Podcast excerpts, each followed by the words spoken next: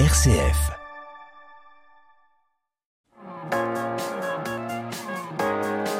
M comme midi, l'invité.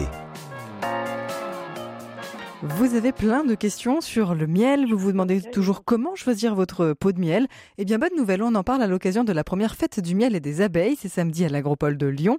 En France, il est consommé plus de 40 000 tonnes de miel par an. Corinne Lafrogne, vous êtes apicultrice à Bourg de Péage. Vous êtes avec moi. Bonjour.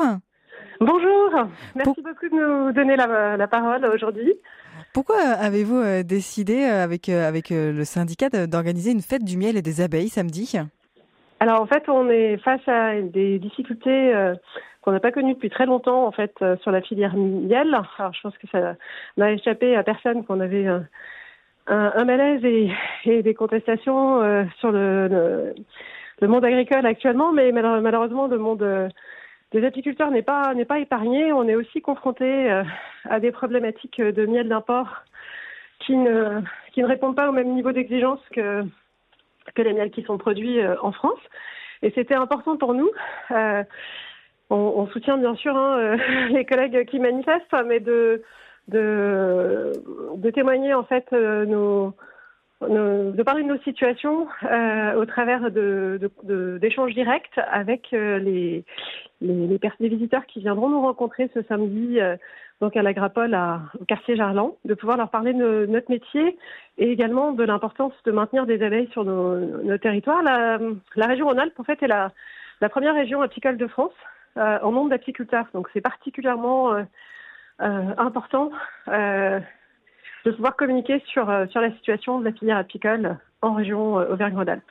Vous, vous, venez de nous dire que euh, les miels européens ne répondaient pas forcément tous toujours aux mêmes exigences qu'en France. Qu'est-ce que ça veut dire? Alors en fait, on a par exemple une, une obligation réglementaire en France depuis 2022 d'indiquer la provenance des récoltes de miel, d'indiquer où sont récoltés les miels. C'est pas c'est pas le cas en fait euh, pour, pour d'autres euh, d'autres pays européens où effectivement la, la, mise en pot euh, ne répond pas forcément à cette exigence. Après, on a une directive miel commune, mais les difficultés qu'on rencontre sont plutôt liées au miel d'import hors zone euro. Et effectivement, c'est là où on a et je pense que enfin, tout le monde a encore un petit peu en, en, mémoire les, les, les problématiques qui ont pu euh, avoir lieu sur des miels, euh, notamment euh, de Chine, qui posent évidemment des problèmes, ne serait-ce que de, de définition. On on peut pas vraiment parler de miel quand, quand la plupart du temps ça vient de Chine, de Chine en fait. Pourquoi? En fait, on est en Chine dans, dans, une configuration déjà où le, l'apiculture dans ce pays a, énormément de difficultés, je pense, à, continuer d'exister, euh, notamment pour des, questions d'usage massif euh, de, produits phytosanitaires et d'environnement industriel qui ne sont pas du tout favorables aux abeilles. Euh, et qui font que ben, aujourd'hui en Chine, il y a des régions où ils sont obligés de polliniser euh, les arbres fruitiers euh, à la main. C'est-à-dire que ce sont plus des abeilles ou des pollinisateurs sauvages, mais des, des humains qui, qui se retrouvent à, polliniser les arbres. Parce qu'en effet, euh, enfin, au-delà du miel, il faut bien garder en tête que euh, les, les, abeilles et les pollinisateurs, euh, de façon plus générale, jouent un rôle euh, majeur dans les productions agricoles, euh, notamment les fruits et aussi beaucoup de légumes en maraîchage qui ont besoin des pollinisateurs pour, pour que la, fleur devienne un fruit et pour que les rendements soient à la hauteur de ce qui permet de rémunérer correctement les paysans. Hmm. Selon une enquête de la Commission européenne publiée au printemps 2023, près de la moitié du miel provenant de l'extérieur de l'Union européenne, c'est ce que vous nous disiez, serait frauduleux. Finalement, comment est-ce qu'on peut choisir son miel? Qu'est-ce qu'il faut éviter? Qu'est-ce qu'il faut regarder quand on choisit son pot de miel? Alors déjà, en fait, il y a, y y a en Auvergne-Rhône-Alpes, on a la chance, comme je vous l'indiquais, d'être la première euh, région apicale de France, ce qui veut dire qu'il y a beaucoup d'apiculteurs euh, qui, qui, sont, qui exercent souvent ce métier-là par passion. Euh, et qui euh, et vous pouvez aller les rencontrer assez facilement et puis vous rendre compte déjà par vous-même de leur euh, de leur production. Il y a il y a un, site qui va qui facilite la, mise en relation qui s'appelle le Rucher du coin. Donc c'est l'association pour le développement de l'apiculture de la région Auvergne-Rhône-Alpes qui a l'initiative de de ce, de ce site, de cette plateforme. Et vous, vous pouvez, il y a déjà 60 apiculteurs de la région qui y sont, et ça va certainement s'étendre mais vous pouvez du coup assez facilement localiser euh, en direct les apiculteurs qui sont à côté de chez vous et ceux qui le produisent, pour ceux qui souhaitent consommer également non seulement du miel, mais de la gelée royale, de la propolis ou du pollen. ils ont donc du coup cette possibilité d'aller directement rencontrer l'apiculteur. Si toutefois c'est plus simple pour vous d'aller dans votre supermarché ou, ou votre épicerie ou votre magasin de producteurs, euh, les magasins de producteurs généralement travaillent comme leur nom l'indique avec des producteurs locaux. Euh, donc euh, forcément, il y a une plus grande représentation des apiculteurs locaux dans ces magasins-là. Mais même en grande surface, hein, il y a certaines grandes surfaces qui travaillent aussi avec des apiculteurs locaux. Il suffit de bien, lire les étiquettes, de bien regarder effectivement si le miel est bien récolté et, pas seulement mis en pot. et l'adresse de l'apiculteur est, est, obligatoire. Hein. Ça fait partie avec la précision du pays de récolte euh, des obligations réglementaires auxquelles euh, tout apiculteur euh, se soumet. On parle de miel parce que c'est évidemment le produit le plus grand public pour, concernant les abeilles, mais vous venez de nous parler de gelée royale, de propolis, de pollen. C'est aussi à ça que sert cette journée, samedi, à, à rappeler tout ce qu'on peut consommer, tout ce que les abeilles nous offrent et nous donnent finalement tout à fait, parce qu'on a un programme très sympa pour le public qui, qui pourra venir nous rencontrer. Le matin, on va parler effectivement des abeilles et du métier d'apiculteur. Il y aura toute la journée une exposition aussi sur les pollinisateurs euh, sauvages, hein, sur les abeilles sauvages, pour, pour pouvoir les reconnaître. Mais surtout l'après-midi, en effet, il y a une conférence avec une personne qui est euh, très reconnue euh, dans le monde de l'apithérapie et qui viendra en effet rappeler bah, tous les bienfaits non seulement du miel, hein, qui, dans pas mal de cultures est, considéré comme un, médicament traditionnel hein, à travers la planète, mais également euh, la propolis et euh, la gelée royale, puisque à Grappol, on euh, on est en fait dans les locaux du groupement des producteurs de gelée royale française, donc qui est une marque qui définit un cahier des charges très précis, très exigeant et qui permet aux consommateurs d'avoir accès à une gelée royale fraîche de très haute qualité avec une, un maximum de garantie sur, sur le produit qu'ils qu'il consomment. Euh, en sachant qu'en France, euh, la très grande majorité de la gelée royale qui est vendue malheureusement vient de Chine. Mmh, aujourd'hui, comment vous qualifieriez, comment vous qualifieriez le, le, lien que les consommateurs, que les Français ont avec euh, les apiculteurs, avec le miel, avec les abeilles? Excellent. En fait, moi, j'avoue que je fais pas mal de marchés de, de Noël. Je peux pas effectivement faire des marchés toutes les semaines comme certains de mes collègues parce que je, j'ai un emploi du temps qui, en saison est très chargé, parce que je produis également, euh, je cultive aussi des, plantes aromatiques et médicinales.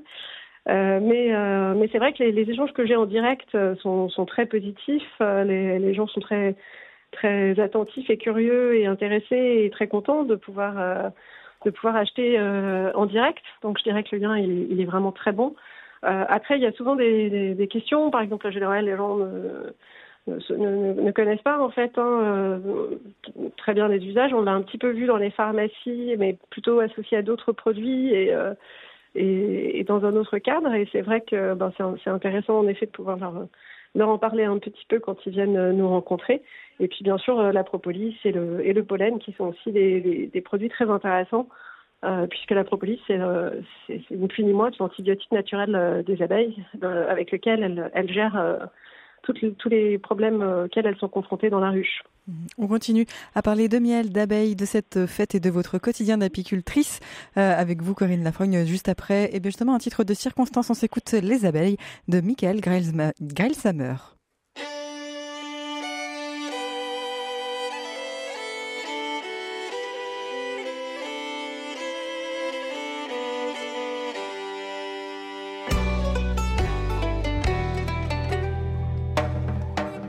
Suis allé me promener, les abeilles m'ont attaqué.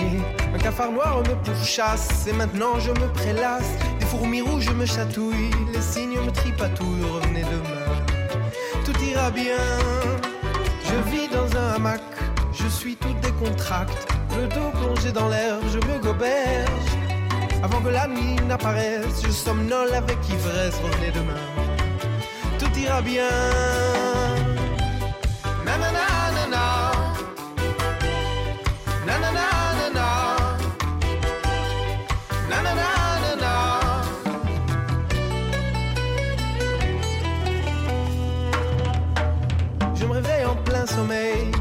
Et le soleil se lève et me salue. Comment vas-tu?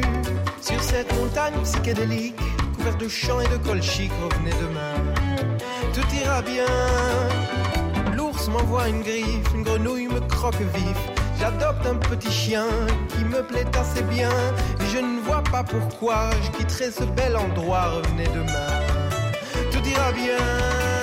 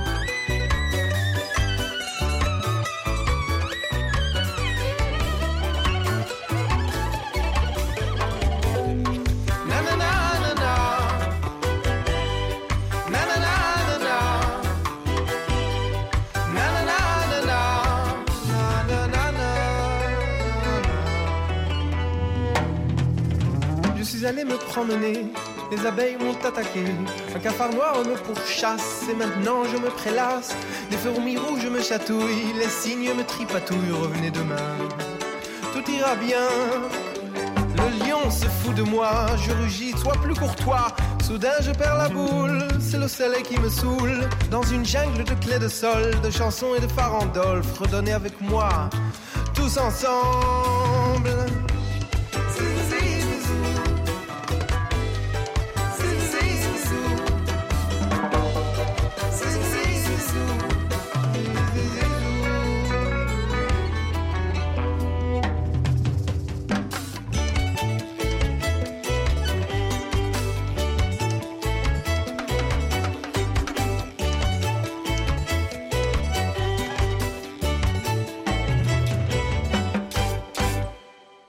C'est une vedette dans son pays, Michael Grail Summer. Il est israélien, créateur d'un style de musique unique, le violon reggae, comme on vient de l'entendre sur le titre Les abeilles sur RCF Lyon. Et justement, on reste dans le thème avec mon invité ce matin. M comme midi, l'invité. Corinne Lafrogne, vous êtes apicultrice à Bourg de Péage. Vous participez à la fête du miel et des abeilles qui a lieu samedi à l'agropole de Lyon. Et on revient donc avec vous sur euh, le quotidien aussi euh, d'un apiculteur. À quoi il ressemble le quotidien d'un apiculteur aujourd'hui? Il est assez chargé sur la, pleine saison, puisqu'effectivement, euh, de, on va dire d'avril à septembre, euh, c'est des visites, euh, je dirais quasi quasi quotidiennes, puisqu'il faut qu'on fasse toutes les semaines le tour de toutes nos ruches, en fait, hein, pour prendre soin de nos abeilles, et éventuellement pour ceux qui transhument aussi suivre suivre un peu en fonction de la météo, les différentes millées et, comment euh, gérer euh, effectivement l'accès aux ressources euh, pour nos abeilles. Donc c'est un vrai métier. c'est vrai que des fois certains certains peuvent avoir l'idée qu'un apiculteur c'est c'est un apiculteur de loisirs et en fait non, on est plus de 5000 en, en France et puis je dirais la très grosse majorité des ruches qui sont sur le territoire et qui assurent ce service de pollinisation qu'on évoquait un peu plus tôt sont, sont celles des, des, des apiculteurs professionnels. Euh, même si euh, les, les, les, deux, les deux univers en fait hein, euh, sont, sont, sont, liés étroitement à la passion de, de, des abeilles. C'est vrai qu'effectivement, le, les effectifs en, en cheptel, on, on, parle en fait de 150 à 200 colonies pour pour des abeilles professionnelles et forcément, enfin pardon pour des apiculteurs professionnels et forcément, bah, ça demande du temps de s'occuper d'autant de, de, ruches. Euh, et euh, effectivement, après, il y a la période d'extraction du miel hein, qui, est, qui est assez rapide et bien sûr la commercialisation puisque après, certains vont choisir de, de, vendre en gros, c'est ceux qui sont en plus grande difficulté aujourd'hui face au miel d'import et, et, donc cette concurrence déloyale qu'on évoquait plus tôt, puisque effectivement, lorsqu'un miel n'est pas constitué que de miel, on peut le trouver à 1 ou 2 euros le kilo sur le marché du gros. Et, euh, ça, bien sûr, aucun apiculteur ne peut, ne peut continuer à poursuivre son activité et, se retrouve euh, évidemment à vendre à perte à, ces, à ces niveaux de prix. Euh, donc, effectivement, la vente en gros, c'est une partie du monde de l'apiculture, donc qui revendent à d'autres euh, apiculteurs ou bien à des conditionneurs, hein, des, personnes qui vont effectivement acheter aux apiculteurs et se charger de la mise en pot et de la commercialisation. Et puis après, il y a ceux qui font de, la vente directe, donc forcément, ben, ça, ça, ça, demande du temps aussi. Et bien sûr, on n'échappe pas à l'administratif, comme nos collègues agriculteurs qui, qui peut être assez lourd euh, en termes euh, en termes de déclaration sur les sur les euh, sur, sur différents sujets, hein, qu'on soit en bio par exemple, bien sûr, puisqu'on a beaucoup d'apiculteurs bio dans l'apiculture professionnelle, mais mmh. aussi ben, on, on, est on est aussi dans la dans la PAC, hein, dont on parle beaucoup en ce moment. Petite agricole commune. Voilà, donc on a aussi nos déclarations à faire à, ce titre, et puis les, les, les dossiers de demande d'aide qui qui peuvent être parfois un, peu lourds à, mener, euh, notamment quand on est en période d'installation. Le, temps consacré à l'administratif peut être quand même assez, assez conséquent. Vous parlez des agriculteurs. Difficile effectivement de ne pas en parler. Depuis plusieurs jours, ils sont en colère, ils bloquent les grandes villes. Les apiculteurs ont rejoint le mouvement pour s'opposer notamment à l'importation à bas prix. Qu'est-ce que finalement, quelles sont un peu les revendications des apiculteurs aujourd'hui? Déjà, celles des agriculteurs sont nombreuses. Pourquoi est-ce que vous avez décidé de rejoindre le mouvement? Alors effectivement, on est soumis euh, aux mêmes, euh, mêmes effets, on va dire hein, que les mêmes causes produisent les mêmes effets euh, sur sur l'importation et la concurrence déloyale, puisqu'on a effectivement du miel de certains pays. on parle d'Ukraine, de la de l'Argentine, qui arrive qui arrive en fait sur nos marchés en gros en, en, en, fût de 300 300 kilos et il y a des prix qui sont qui sont beaucoup trop bas pour que pour que nous on puisse euh, euh, faire le poids face à, à, ces, à ces prix euh, extrêmement bas. Et puis et puis la difficulté, bien sûr en fait, hein, de des des exigences qui sont pas du tout les mêmes en fait hein, que celles qu'on qu'on s'impose nous d'un point de vue réglementaire et puis même déontologique en fait hein, et, et, ne serait-ce que la définition même du miel. Euh, qui, qui, ne doit pas être, qui est, qui est un produit qui doit être exclusivement euh, euh, produit par les abeilles et, et, qui ne doit absolument pas être associé à des sucres exogènes. Et malheureusement, il y a des pays, dont la Chine, qui qui n'ont pas la même définition même du, du miel, hein, ce qui fait qu'effectivement, à la fin, on parle pas de la même chose en fait. Hein. C'est pas le même produit finalement. Euh, sauf que ce, ces pratiques-là, euh, cette, euh, cette confusion euh, va, va peser très lourdement, notamment sur, sur, pour nos collègues qui vendent en gros, sur les prix qui leur sont proposés pour, pour acheter leurs fûts produits en France, mmh. récoltés en France. Qu'est-ce que vous demandez, vous, finalement, que les règles soient plus claires? Que le, miel d'importation soit absolument mieux régulé, mieux réglementé pour pas déstabiliser notre filière, comme on parle de la filière de la volaille, on est exactement dans la même situation. On a en France la chance d'avoir des, des mielés de très grande qualité, euh, en région Rhône-Alpes euh, notamment, puisqu'on a énormément de mielés. Euh, on a une région qui est très diversifiée et au niveau agricole également. du coup, c'est vrai que on, veut que cette qualité-là, elle, elle perdure. On veut pas que notre filière disparaisse parce que c'est ce qui va se passer si si on continue dans, dans cette direction de, d'entretenir une certaine confusion et de ne pas permettre aux consommateurs de de choisir euh, effectivement en toute euh, connaissance de cause le, le, le, produit qu'il consomme et notamment son origine. Hmm. Effectivement, euh, après, il y a là, bien sûr une, une action à mener avec les, les distributeurs, puisqu'effectivement, aujourd'hui, il y a des actions qui sont menées par nos collègues dans différents, différents supermarchés, et quand on enlève d'un rayon euh, tous les miels qui viennent euh, de l'étranger. Parfois, il peut y avoir euh, cinq pays hein, qui, qui, figurent sur les étiquettes. Encore une fois, c'est une obligation qu'on a en France. Quand le miel est mis en pot en France, d'indiquer. Alors normalement, c'est censé être sur l'étiquette. Souvent, ça se retrouve et qu'avec deux ou trois lettres ou des chiffres, et c'est quand même beaucoup moins clair pour le consommateur.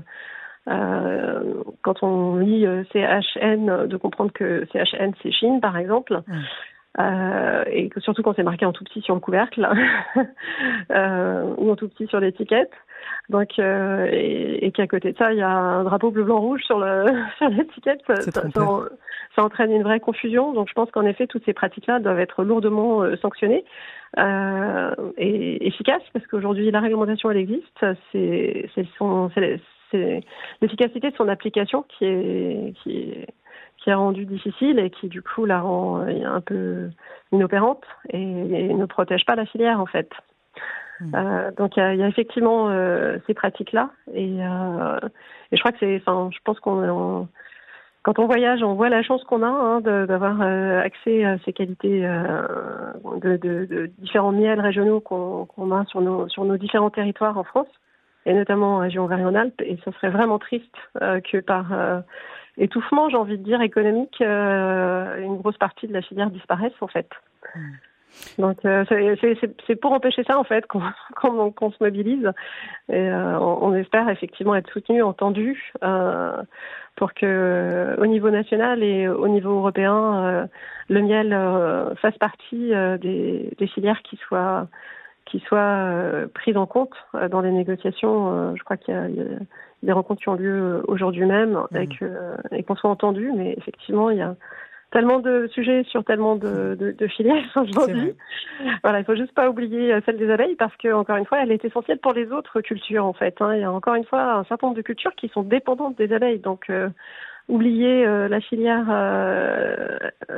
miel et, et l'apiculture, ça serait une grosse erreur à moyen et long terme pour les autres filières agricoles.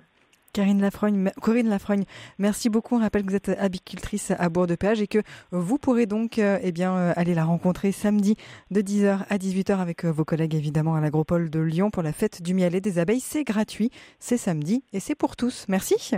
Merci beaucoup à vous. Et nous, on repart en musique avec l'artiste néo-sol norvégienne Sleta et Good Sins, le premier, le premier titre de son prochain projet sur RCF Lyon.